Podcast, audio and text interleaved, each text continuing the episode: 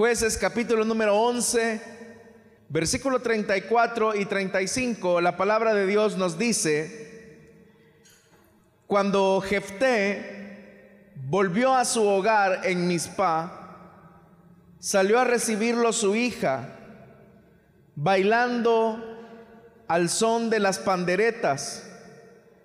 Ella era hija única, pues Jefté no tenía otros hijos. Cuando Jefté la vio, se rasgó las vestiduras y exclamó, ay, hija mía, me has destrozado por completo, eres la causa de mi desgracia. Le juré algo al Señor y no puedo retractarme. Hermanos, a lo largo de la vida, los seres humanos tenemos que vivir diferentes momentos que van definiendo y escribiendo la memoria de nuestros recuerdos. Indiscutiblemente por vivir en un mundo de pecado, las relaciones humanas se van construyendo a partir de buenos y malos momentos. Pero normalmente la tendencia de los seres humanos es a recordar con mayor frecuencia los malos recuerdos que los que son buenos. No necesariamente porque hayan más malos recuerdos que buenos, ya que si tuviéramos por un momento una capacidad, o más bien dicho, la madurez para pesar los buenos y los malos recuerdos, nos daríamos cuenta que al hacer un balance objetivo de nuestro andar en la vida, pues llegaríamos a la conclusión que son más los buenos recuerdos que los malos.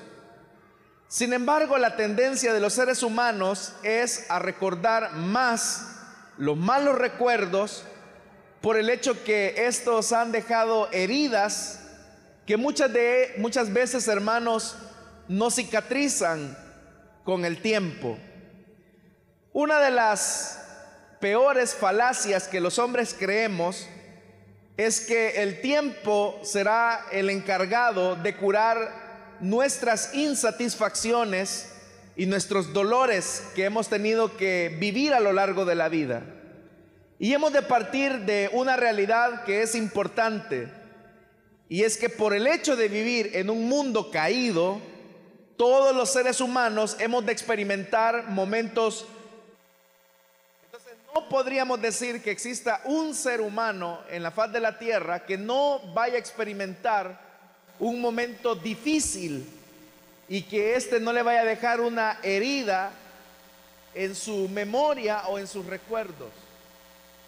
Hay personas que a pesar que han tenido que ir creciendo en el tiempo, no logran, por ejemplo, superar la pérdida de un ser amado. Otras personas,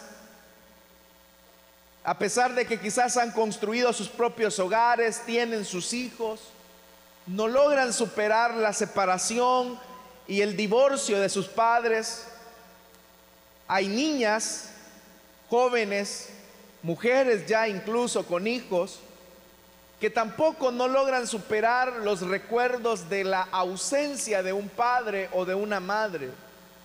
Y eso definitivamente, hermanos, va dejando heridas significativas en el alma que solamente aquellos que tienen la sensibilidad de poder percibir la tristeza de los ojos de quienes transmiten una desesperanza frente al mundo que les toca vivir son aquellos que logran descubrir el corazón de las personas y entender que todavía hay heridas que no cicatrizan y que no cierran.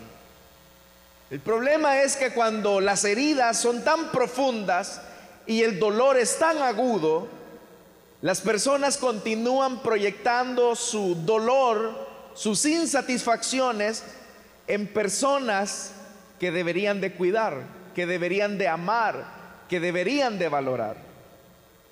La historia que hemos leído esta mañana Es una historia que para nosotros es bastante conocida porque estamos frente al que se conoce como el octavo juez de Israel.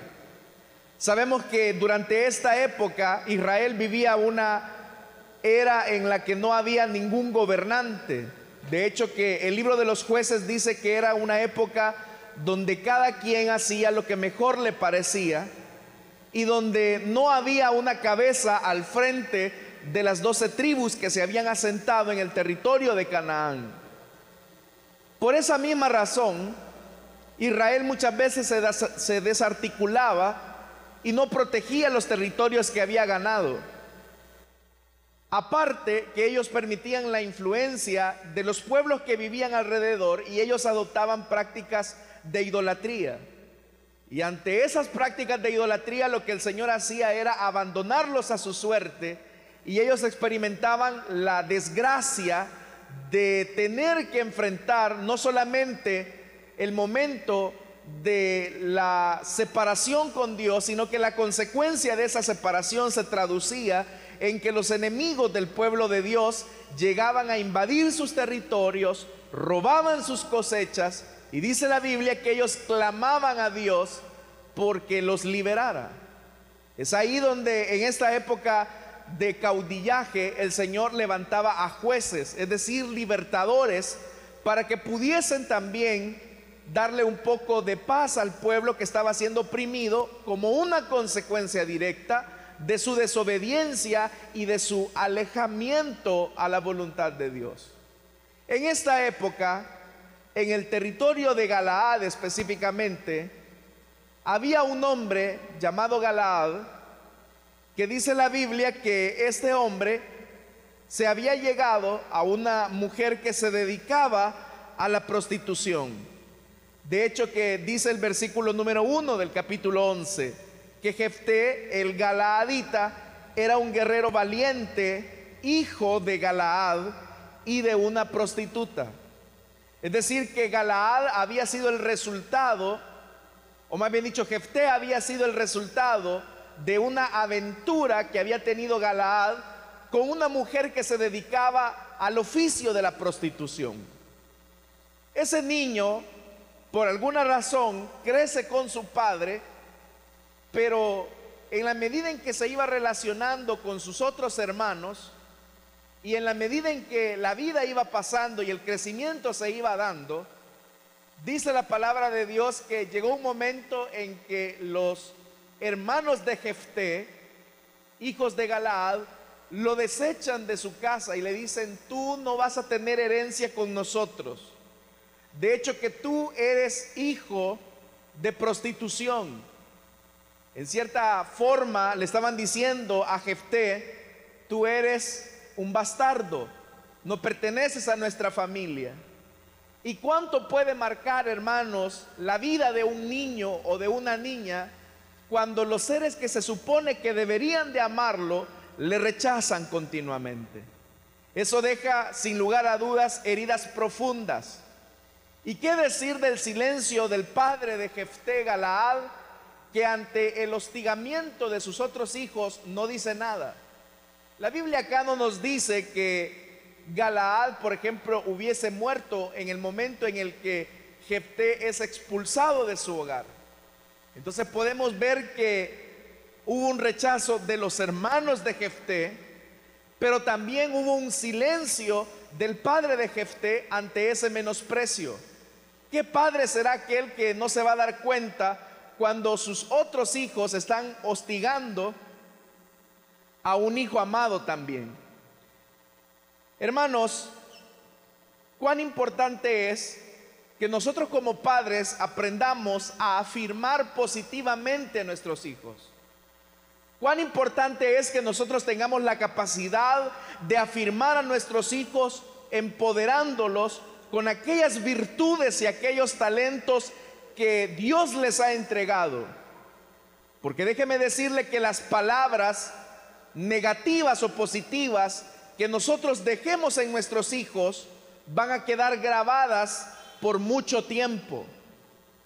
Si usted, por ejemplo, a su hijo lo que le comienza a decir es, es que tú eres un tonto, yo no sé para qué te tuve. Tú eres el resultado de un deseo no planificado. Si usted le comienza a decir a sus hijos, es que vos sos feo, mira, vos sacaste la nariz de tu papá, todo narizón, o mira, el color de tu nana tenés, sos negro. Y comienza a tener esas, esos comentarios peyorativos. Usted puede quizás hacerlo en son de broma, puede hacerlo quizás en un son de hacer chiste, pero esas palabras van a herir profundamente la vida de su niño, la vida de su niña. Si usted también tiene gestos despectivos y comienza a tener preferencias al interior del hogar, eso va a marcar significativamente la vida de sus hijos. Por eso, hermanos, afirmemos positivamente a nuestros niños. Afirmemos positivamente a nuestras hijas. Partamos de una realidad. Nosotros no tenemos hijos perfectos, no tenemos hijas perfectas, comenzando porque vienen de un padre y una madre imperfecta como usted. Nadie entonces puede exigir lo que no tiene. Nadie puede exigir perfección cuando nosotros muchas veces no lo hemos sido. A veces, hermanos, exigimos una cuota a nuestros hijos que no deberíamos de hacerlo. Y, las personas se pueden llenar la boca diciendo, es que yo quiero lograr lo mejor de él. Y por eso es que yo le hablo de esta manera. Pero déjeme decirle algo, estimado hermano y hermana, amigo que nos escucha. Diciéndole a su hijo que usted, que ese niño es, es que vos sos bien bobo, es que tú eres muy tonto, muy tonta. O diciéndole a su niña, es que vos sos bien fea, esas cosas van a dejar grabada en la memoria de sus hijos una huella imborrable que va a ser de sus hijos personas inseguras. Pero no solamente las palabras dejan huella en la vida de las personas. Hay muchos sucesos difíciles que van marcando la conciencia de las personas. Ya lo dije, la pérdida de un ser amado, la separación de los padres que al final se traduce en divorcio muchas veces, o la infidelidad. Son elementos, hermanos, que van dejando malos recuerdos en nuestra memoria. Y siendo que todos en algún momento hemos de, pasar momentos de insatisfacción y de dolor, es acá donde tenemos que aprender entonces a manejar los malos recuerdos. Una de las cosas que tenemos que entender es que mientras estemos en este mundo lleno de pecado y lleno de pecadores, la posibilidad de que alguien nos deje una herida es una realidad existente. Pero no porque exista la verdad de una traición, no porque exista la verdad de que alguien nos hiera o nos lastime, vamos a privarnos de todas las bendiciones que Él desea darnos, de todas las bendiciones que Dios desea entregarnos. No podemos venir, hermanos, a este mundo y especialmente nosotros que somos cristianos teniendo un sentido fatalista del mundo, teniendo un sentido pesimista de la vida. Nosotros entendemos que la palabra de Dios nos dice que cada mañana son nuevas sus misericordias. Entonces cada mañana hay una oportunidad para que veamos la grandeza y la misericordia de Dios en nuestra vida. De tal forma que el que permite que sus días se vuelvan grises y oscuros es usted, soy yo. Entonces, ¿qué podemos hacer? ¿Qué podemos hacer para aprender a manejar los recuerdos negativos del pasado. En primer lugar, tenemos que llegar a un momento en que tenemos que aceptar que lo que ya ocurrió no se puede cambiar. Lo que ya pasó no puede cambiar. Eso significa entrar en una etapa de madurez. Porque uno quisiera, hermanos, tener una máquina del tiempo y retroceder el tiempo para evitar ese momento doloroso.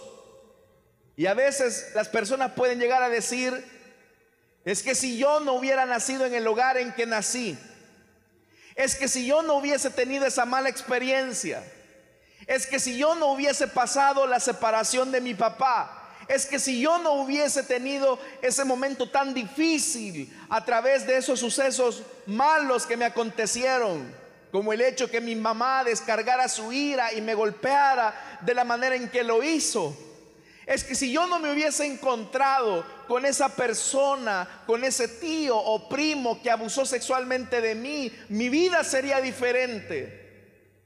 Pero hay algo que debemos de entender. No podemos cambiar lo que ocurrió en el pasado. Eso es lo primero. No podemos cambiar lo que ocurrió en el pasado. Pero sí podemos evitar que el pasado encadene nuestro futuro. Dios desea que tengamos una vida plena, una vida de libertad. Y en el caso de Jefté, la Biblia lo comienza describiendo como un hombre valiente. Pero vea lo paradójico de este hombre valiente.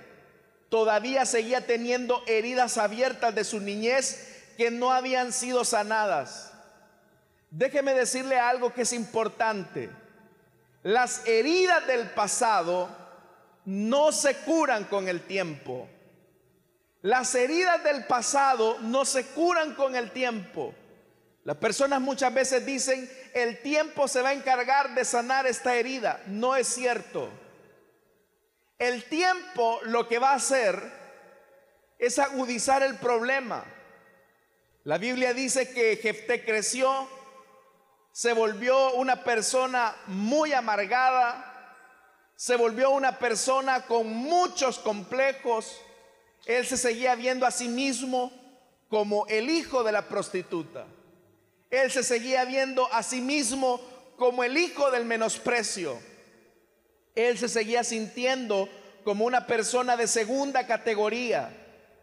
Llegó el momento en el que Dios permitió que ese hombre roto, ese hombre herido, comenzara a posicionarse como un elemento útil en las manos de Dios. Y dice la palabra de Dios que aquellos hermanos que en algún momento lo despreciaron, se acercaron a Jefté. Se acercaron los hijos de Galaad y le dijeron a Jefté, oye Jefté, ve a pelear por nosotros Queremos pedirte que tú pelees contra el rey de Amón y nos liberes de la opresión que estamos viviendo. Pero vea, hermanos, cómo el corazón de Jefté sale a la vista y le dice a ellos, la primera petición que les hace es, ¿y a cambio de qué yo los voy a ir a librar? Y ahí dice la Biblia que le hicieron la promesa a Jefté que si él llegaba a pelear las batallas de ellos, él se posicionaría como el líder de la nación. Sabe que el problema de muchas personas que han tenido malos recuerdos, muchas veces tratan la manera de llenar esos vacíos a través de posiciones o títulos que la vida muchas veces les va entregando. Jefté era uno de ellos. Jefté era un hombre que ante la herida del desprecio, que ante la herida del menosprecio, quería llenar su insatisfacción en lo que hacía y no en lo que era como ser, como persona. Ingeniero, pastor, los valida frente al dolor del desprecio. Y si bien es cierto, hermanos, acá en la iglesia, todos somos iguales porque hemos sido lavados con la misma sangre, todavía siguen habiendo personas que creen que una posición o que un privilegio los hace superiores a los demás. Pero eso no es cierto. Todos los que estamos acá hemos sido lavados con la sangre preciosa del Cordero. Todos los que estamos acá somos hijos e hijas de Dios, hermanos y hermanas. Así que no hay nadie superior acá en medio nuestro. Antes de ser el pastor, yo soy hijo de Dios. y en todo caso mi posición es simplemente una posición de servicio hacia ustedes. Pero no es, hermanos y hermanas, lo que me da valor a mí el hecho de mi función pastoral. No es el ejercicio de mi ministerio lo que le da sentido a mi existencia.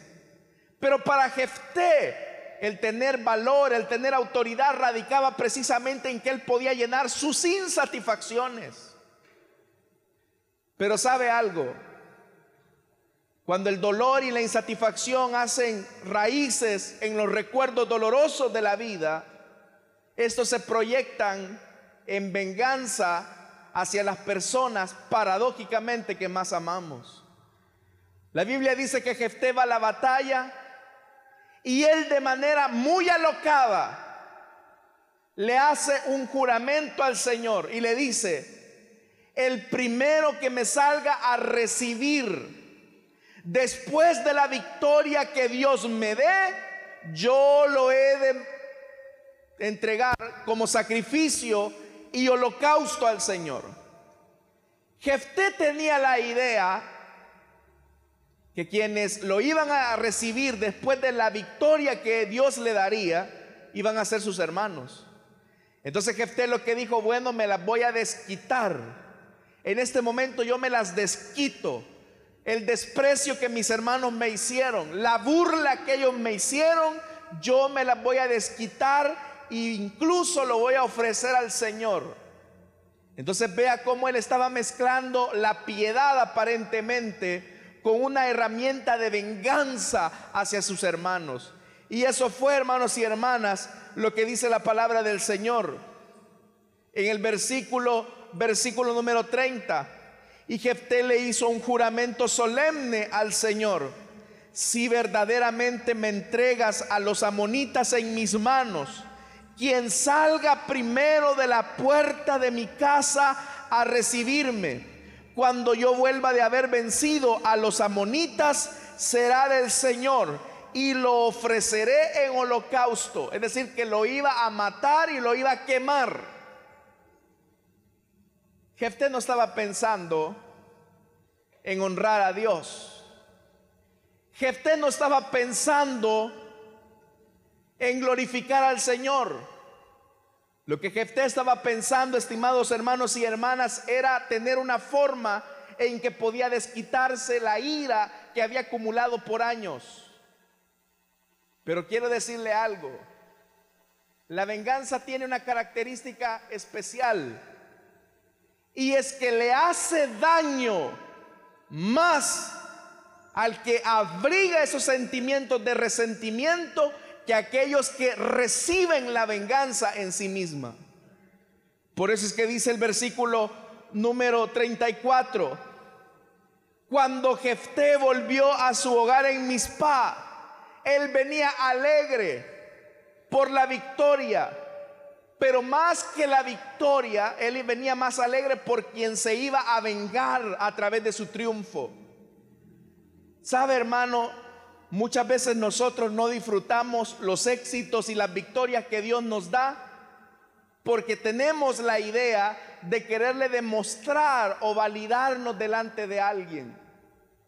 A veces no se disfruta el triunfo que Dios nos otorga en algunas cosas que Dios nos permite alcanzar, si no es tanto por el hecho de le voy a demostrar que yo sí pude a aquellos que me menospreciaron, a aquellos que me dieron la espalda, hoy sí se van a dar cuenta que yo sí pude. Y aún el triunfo tiene un sabor amargo para aquel que es esclavo de su pasado. Aún el triunfo y aún las victorias que Dios le puede entregar, como se las dio a Jefté, tienen un sabor amargo porque todavía sigue circulando el veneno de los malos recuerdos, de aquellos recuerdos que no han sido sanados y que no han sido superados. Dice la Biblia que cuando Jefté entonces volvió a su hogar en Mispa, salió a recibirlo su hija. La más contenta de que papá regresaba a la casa fue su hija. Y Jefté no pensó que sus insatisfacciones, que sus malos recuerdos, que sus experiencias negativas de su infancia ahora iban a repercutir en la vida de su propia hija. A veces, hermanos, quienes más sufren nuestras insatisfacciones, nuestros recuerdos no superados, son las personas que más amamos, nuestros hijos. Muchas veces, hermanos y hermanas, el haber tenido un padre agresivo, violento, el haber tenido quizás una mala experiencia en el trabajo con un jefe iracundo. A veces, hermanos, lamentablemente quienes sufren la peor parte son los seres que más amamos. Muchas veces quizás llega el niño saliendo, corriendo, quizás, papá, ya veniste. Qué alegría me da y quizás se le avienta a usted y lo quiere abrazar y a usted porque viene molesto de su trabajo o tiene o ha tenido un problema le dice, "Quítate de aquí, bicho." No te quiero ver, ahorita vengo cansado, vengo con dolor de cabeza. ¿Y qué culpa tiene su hijo? O a veces quizás su esposa recibe, lo recibe a usted y le dice, mira papito, aquí te hice los frijolitos que tanto te gustan y solo esto vos. Y quizás aquella mujer con qué dedicación le está sirviendo a usted, le está atendiendo, pero como usted tiene sus complejos, como usted tiene sus traumas, hermanos, ¿cuántos de nosotros ni siquiera un te amo le podemos decir a nuestra mujer porque a nosotros nunca nos lo dijeron? Nos da pena. Muchas veces nuestros hijos nunca han sido testigos de nuestro amor por nuestra esposa o por nuestro esposo, tan solo porque lo que nosotros recibimos en nuestra casa fue maltrato, dolor, tristeza.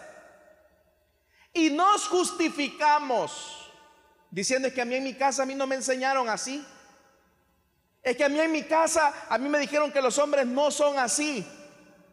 Y usted mismo sabe cómo fue su hogar, lleno de amargura, de insatisfacción y de tristeza.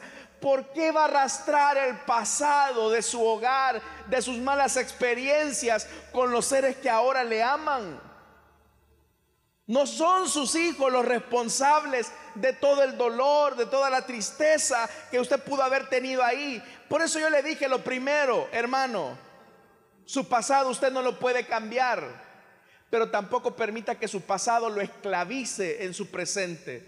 No permita que las malas experiencias de su pasado le roben de las bendiciones que ahora tenemos en Dios. Usted mismo me acaba de decir hace algunos minutos que nuevas son las misericordias del Señor cada mañana. Todos los días podemos ver el favor de Dios y eso debería de ser motivo suficiente para estar agradecidos con el Señor, para entender que todo lo que tenemos Dios nos los ha dado y hay que valorarlo.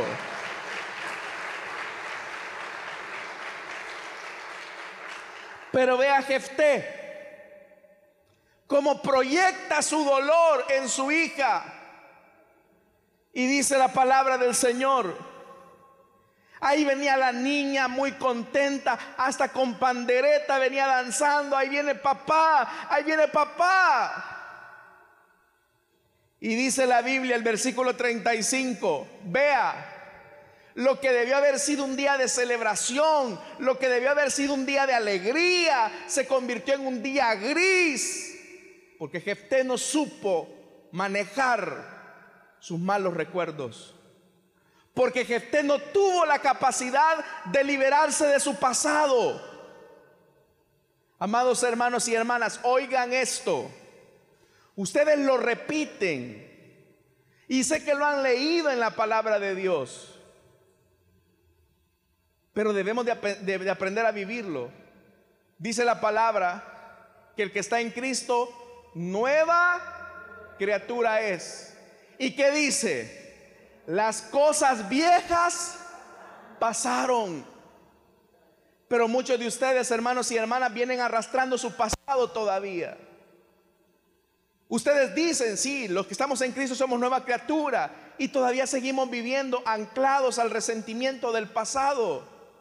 Pero sabe algo, hermano, el resentimiento y el dolor a quien le va a, quien le va a pasar factura es a usted y a los seres que usted ama.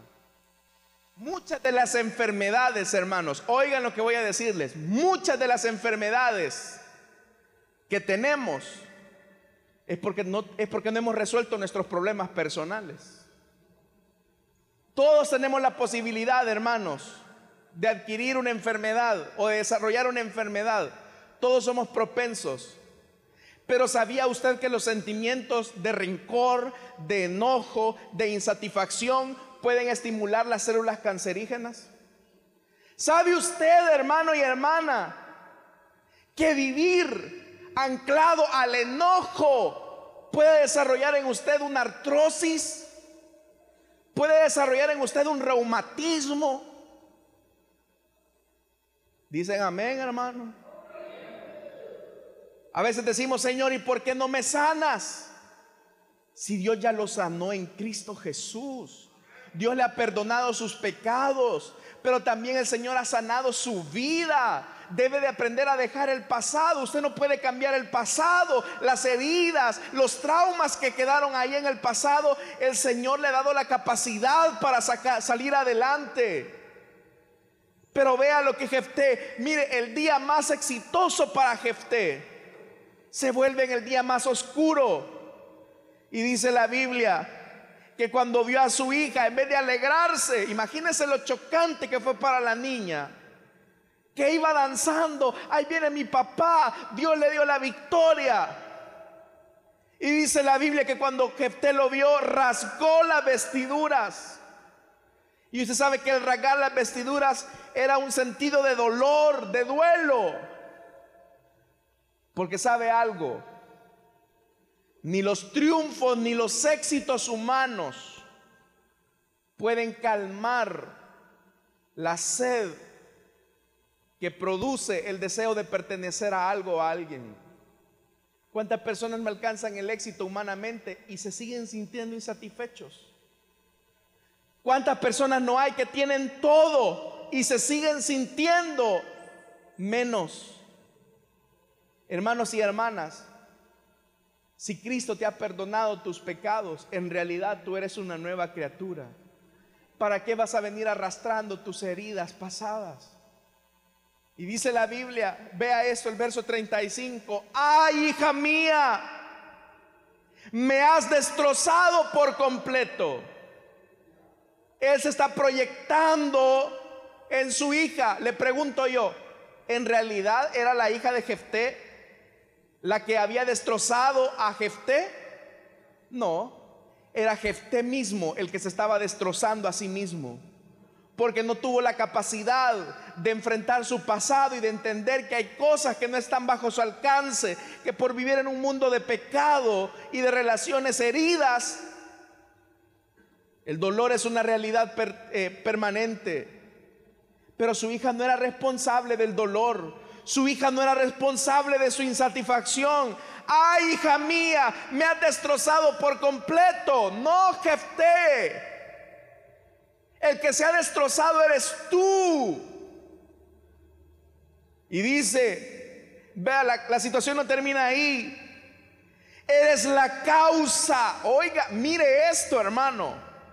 Eres la causa de mi desgracia. No, Jefté, tu hija no es la causa de tu desgracia. Eres tú mismo.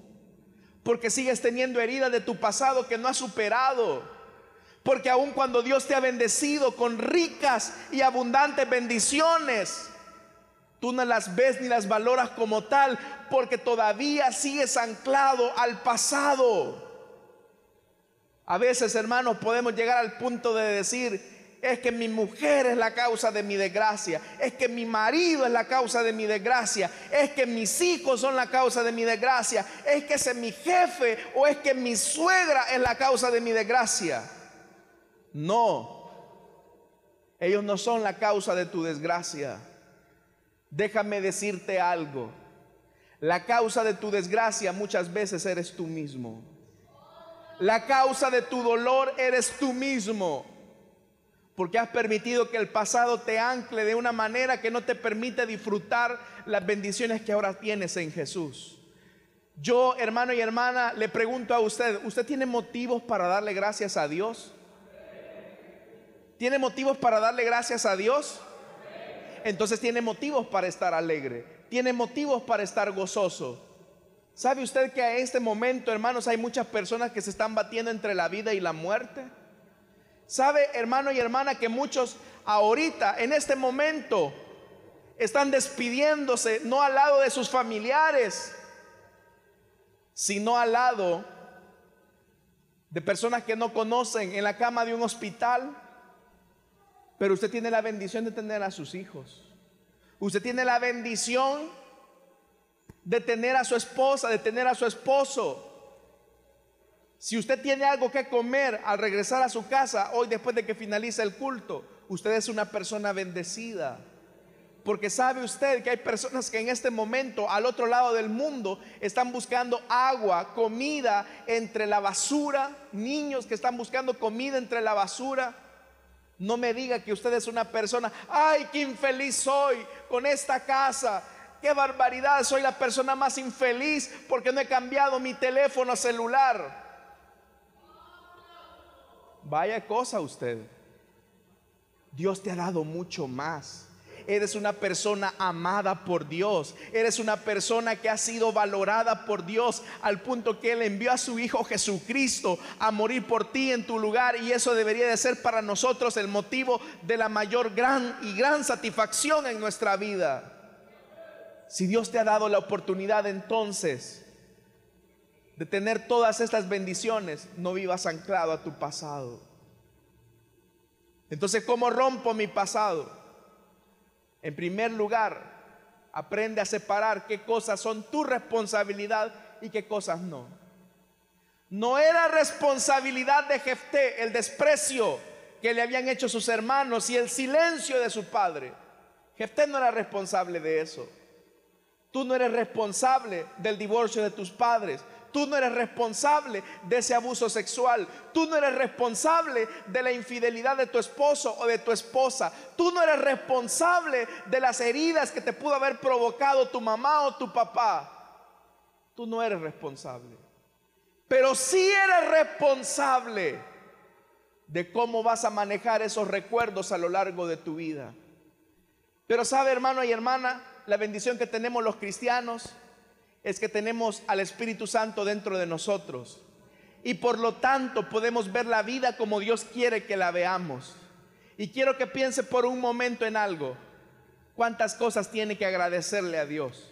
¿Cuántos momentos felices tiene usted? ¿Sabe algo? El momento más feliz que tenemos en nuestra vida, solo partiendo de ese hecho, el día en que Cristo perdonó nuestros pecados fue el día más feliz de nuestra vida, porque pasamos de la condenación eterna a la vida eterna que Cristo da. Así que tenemos motivos suficientes para estar felices. Si Dios te ha dado hijos, hijas, esposo, esposa, ámalos. Tal vez tú dices, pero es que donde estoy viviendo, mm, la casa ni siquiera es mía, pero tienes un techo que te cubra, mi hijo aprécialo, valóralo.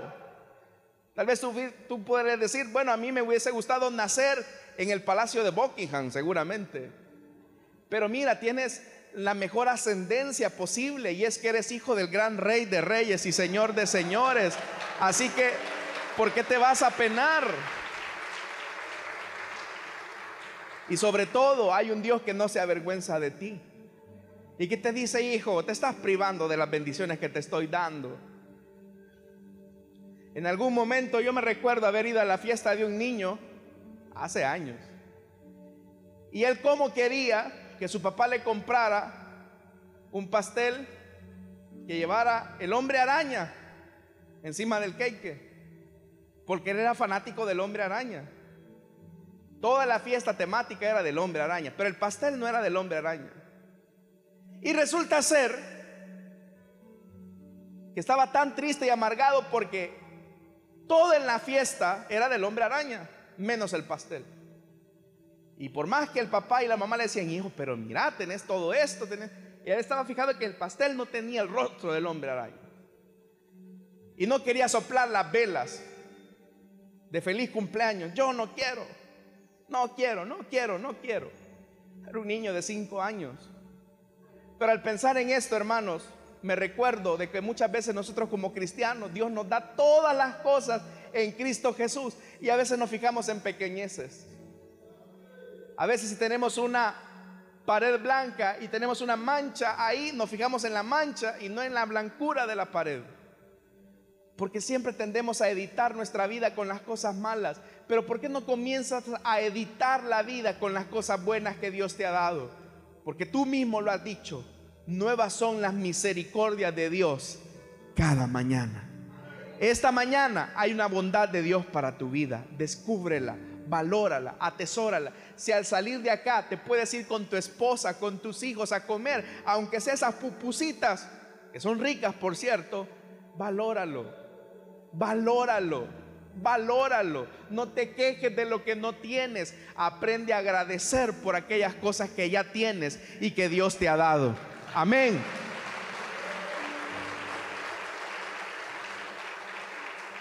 Vamos a orar. Y quiero hacer una invitación rápidamente para todos aquellos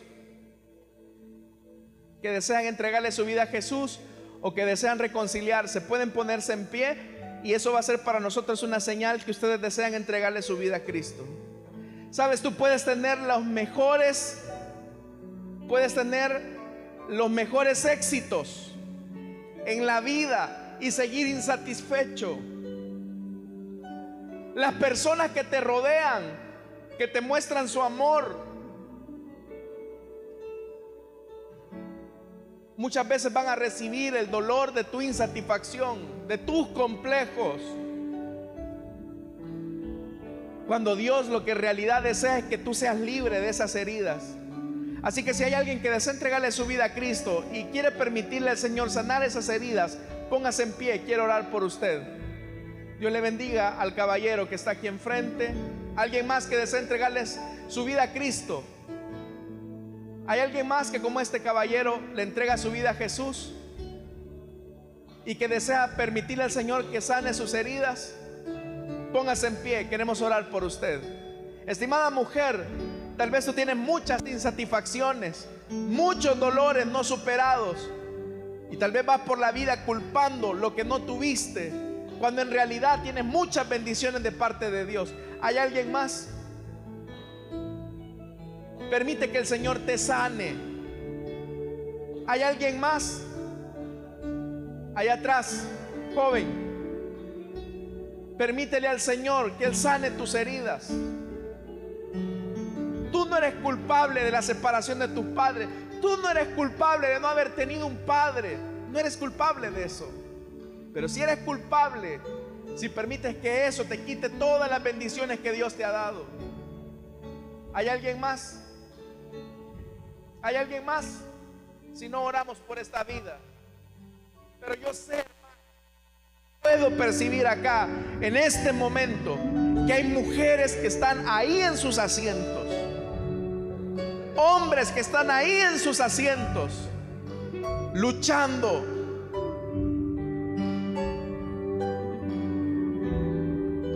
Jóvenes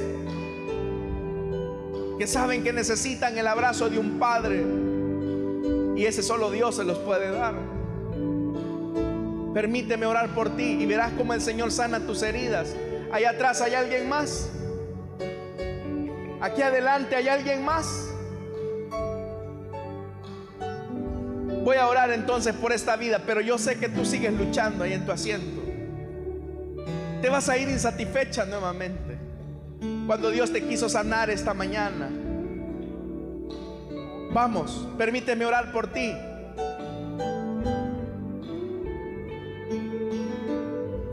Para los oyentes de la radio también es la invitación. Y para los que nos siguen a través de, las redes sociales, Únanse con nosotros a esta oración. Padre que estás en los cielos, gracias te damos, Señor. Porque tú nos has dado ricas bendiciones en Cristo Jesús. Pero también, Señor, has venido para hacernos libres del dolor del pasado, del dolor y la tristeza de las viejas heridas. Porque al morir en la cruz del Calvario, en tus heridas, sanaste las nuestras. En tus heridas, limpiaste las nuestras, Señor. Ahora quiero pedirte, Señor, por esta vida que se entrega a ti. Perdona sus pecados. Lávale y sánale, Señor.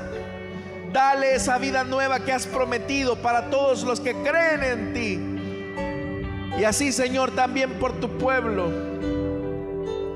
Que esta mañana entienda el valor de soltar aquellas cosas que ya no traen bien a su vida.